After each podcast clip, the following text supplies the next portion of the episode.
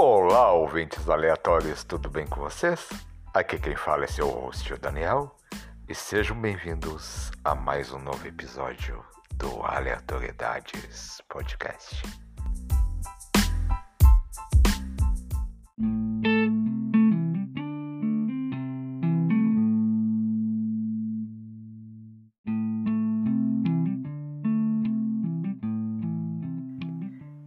Bem, hoje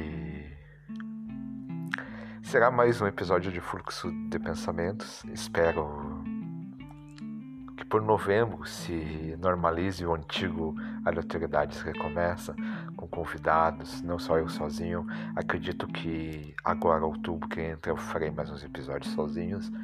A partir de novembro, o Aleatoriedades volta com tudo, com convidados, com temas diversos. Por enquanto, vou fazer esses solos para não deixarem vocês ouvintes sem episódios no mês. Eu sempre tento lançar um ou dois ou três no mês, dois no máximo, dois é o mínimo na verdade, né? Mas eu tava pensando aqui Considerando-se o caráter do discurso e o seu poder de, de convencimento, poucos produtos são belicosos, mais belicosos que os shampoos. Basta um simples olhar para a prateleira do meu banheiro para perceber que estou em guerra. O primeiro tubo ostenta os dizeres: reparação intensa em letras maiúsculas. Bom, não basta ser capaz de reparar algo, mas também o faz de forma intensa. Após uma aplicação do mencionado shampoo, o cabelo deve começar a se reparar e reconstruir. Ao lado dele encontra-se outro tubo, onde está escrito Restauração Profunda, com os dizeres para cabelos danificados. Assustadora a ideia de cabelos tão danificados que precisam ser restaurados em nível profundo quase anímico. Passa uma sensação de que a pessoa foi queimada viva e o shampoo serve para reiniciar o crescimento de cabelos. No entanto, o melhor deles tem escrito na embalagem a expressão uso extremo, sem maiores detalhes. Bem, eu, como homem, não entendo o significado de um shampoo que deve ser utilizado da forma extrema. Parece-me que a pessoa que utiliza não possui nenhuma outra alternativa, ou é um caso tão perdido que aquele shampoo é a última esperança, esperança para os seus cabelos. Estou me detendo somente nos shampoos que se encontram na prateleira do banheiro. Se observarmos as prateleiras das lojas, fica mais evidente que os cabelos são inimigos, os shampoos são armas e a humanidade está em guerra contra o topo da própria cabeça. Em algum outro momento, vou ser obrigado a analisar os tipos de cabelo descritos nas embalagens de shampoos e condicionadores, danificados, secos, lisos, necessitando reparos, quebradiços, coloridos, sem brilho, e falar das dificuldades enormes que possuo em sintetizar o estado em que estão os cabelos.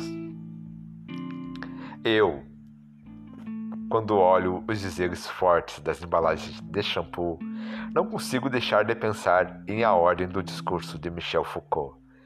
Se estivesse vivo, ele ia se finar rindo do teor nada discreto desse discurso, quase uma tática terrorista de convencimento do consumidor e do poder utilizado para forçar, forçar o indivíduo ao corriqueiro ato de lavar os cabelos.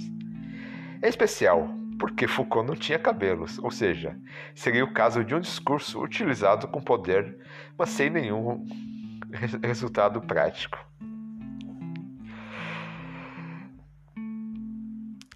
Uh, mudando totalmente o assunto, eu quis fazer uma piadinha com com Foucault ser careca. Acredito que você ouvinte riu. Bem, vamos lá. A, a cena urbana. No meu caminho hoje, no meio dos carros, buzinas, fumaças e agitação, o mendigo estava placidamente deitado ao sol, na confluência de vias que levam ao túnel da Conceição. O indefectível cachorro deitado nas proximidades espanando suas pulgas. Como Diógenes, o cínico, ali devia estar um homem feliz.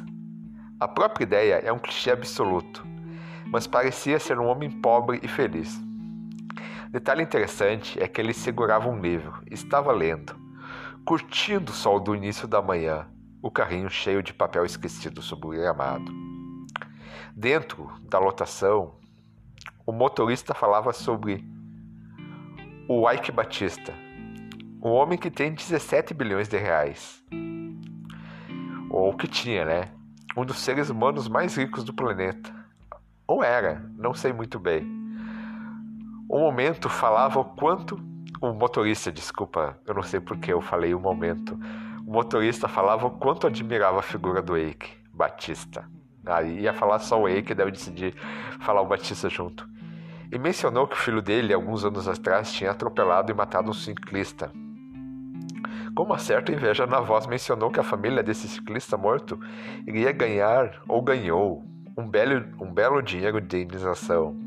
Não entendi muito bem, mas prestei atenção no que o motorista falava. Na cabeça do motorista, um cara que ganha 17 bilhões de reais pode comprar qualquer, qualquer coisa, até a vida. Não seria espantoso que pagasse alguns milhões para livrar o filho da cadeia. Entretanto, não vou dizer para ele que no belo Brasil não é necessário muito dinheiro para o inquérito sumir ou ser arquivado. Ou a mídia dizer que a culpa é do ciclista. Sim, foi o que disseram alguns jornais. A família do morto silenciar rapidamente as suas preces e declarações. O motorista não sabe, mas não chegariam algumas centenas de milhares de reais para tudo desaparecer. Até a figura do ciclista. No final das contas, é bem barato. Eu me recordo que a questão. Ah, não lembro quanto tempo. Li uma notícia na internet em que o filho do Eike, um cara de nome Thor Batista, e de aparência nórdica, mencionava com orgulho que nunca tinha aberto um livro na vida. Lembro que na época essa declaração me chocou mais do que notícias de, de chacinas ou genocídios. Pensei que esta mácula na personalidade de um homem, de qualquer homem, era motivo de vergonha e não de satisfação. Pensei que se tal fato ocorresse comigo e eu nunca tivesse pego um livro, esconderia essa informação por toda a eternidade. No entanto, a maior prova de que o cara nunca leu o livro é dizer tamanha bobagem em um veículo de mídia e achar que está agradando e, eu quase falo em francês, e por esse motivo me apiedei do coitado. Dessa forma, sabe Deus como sua vida deve ser, ser chata, como seus amigos devem lhe explicar piadas, como as comédias estadunidenses devem ser difíceis para ele decodificar como ele está condenado a ter belas mulheres. Todos os artigos da sociedade de consumo, todos os rapapés de celebridades e ao mesmo tempo não entender nada. Todo o dinheiro do mundo não compra a leitura de um único livro. Talvez o fato dele não ler livro explique aquele acidente. Um homem que leu Dostoiévski, que saborou Tchekov, que se perdeu nos labirintos de Borges, que desceu ao inferno e subiu ao paraíso com Dante, que atravessou o sertão com Guimarães. Um homem deste quilate sabe o valor da vida e sabe que a vida está além de qualquer componente monetário e sabe que depois de ter matado um homem, nada mais vai ser igual. Nem mesmo 17 bilhões de reais podem pagar uma respiração da pessoa morta, como pensa o motorista. Mas estes são os valores que a sociedade aprecia. E talvez esse cara, o Thor Batista, sofra menos as consequências do seu ato por não ter lido. Quem menos sabe, sofre menos. O que sei é que, no exato momento, tenha, tenho muita pena do Ike Batista. Após pensar nisso, ganhou 17 bilhões de reais e não entendeu nada. Filipe II da Macedônia tinha conquistado dois países quando nasceu Alexandre. Ainda assim, a primeira coisa que ele fez foi chamar Aristóteles para dar aulas para seu filho. Ele sabia que Alexandre só seria alguém de valor se tivesse cultura E a história acabou confirmando essa sensação, atribuindo para Alexandre a alcunha de O Grande. Hoje, os pais ganham fortunas, enchem os filhos de mimos e comodismos, e não mandam sequer eles lerem um livro, um mísero livro. Vale a pena ter uma quantidade enorme de dinheiro e não ter comprado um livro para o filho ler? Na, meu, na minha opinião, não. E não é só porque eu sou filósofo, sou psicólogo. Era melhor dar uma metralhadora para um chimpanzé do que legar uma fortuna para alguém tão perigoso. Esse cara conseguiu ganhar 17 bilhões de reais e tem uma existência miserável, correndo atrás de mais e mais dinheiro. O tinha, em um círculo vicioso que está condenado a não conseguir escapar. Tudo para o próprio filho servir de motivo de chacota secreta entre as mesmas pessoas que o idolatram, pois podem me dizer o que quiserem. Deve ser o inferno da terra ficar próximo de alguém inculto e que se orgulha desse estado.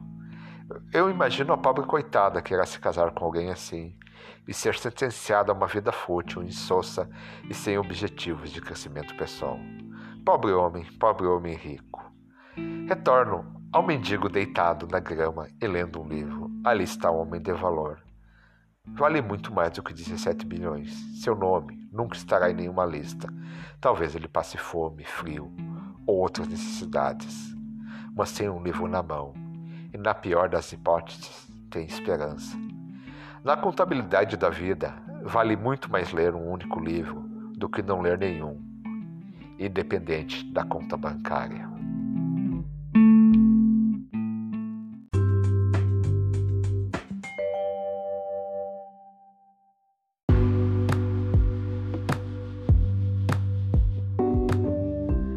Obrigado por nos ver até agora e para quem quiser nos seguir, nós temos os perfis nas seguintes redes sociais. No Facebook nós somos a página Aleatoriedades Podcast. Nós temos um perfil no Instagram que é o arroba Aleatoriedades Podcast. E para quem quiser mandar sugestões, críticas e tudo mais, o e-mail é aleatoriedadespod.gmail.com e, por favor, siga nosso podcast no seu agregador preferido, seja ele Spotify, Apple Podcast, Google Podcast e tudo mais. Isso ajuda o podcast a aparecer nas listas de mais ouvidos ou de destaques. Isso atrai novos ouvintes. É isso, obrigado e tchau!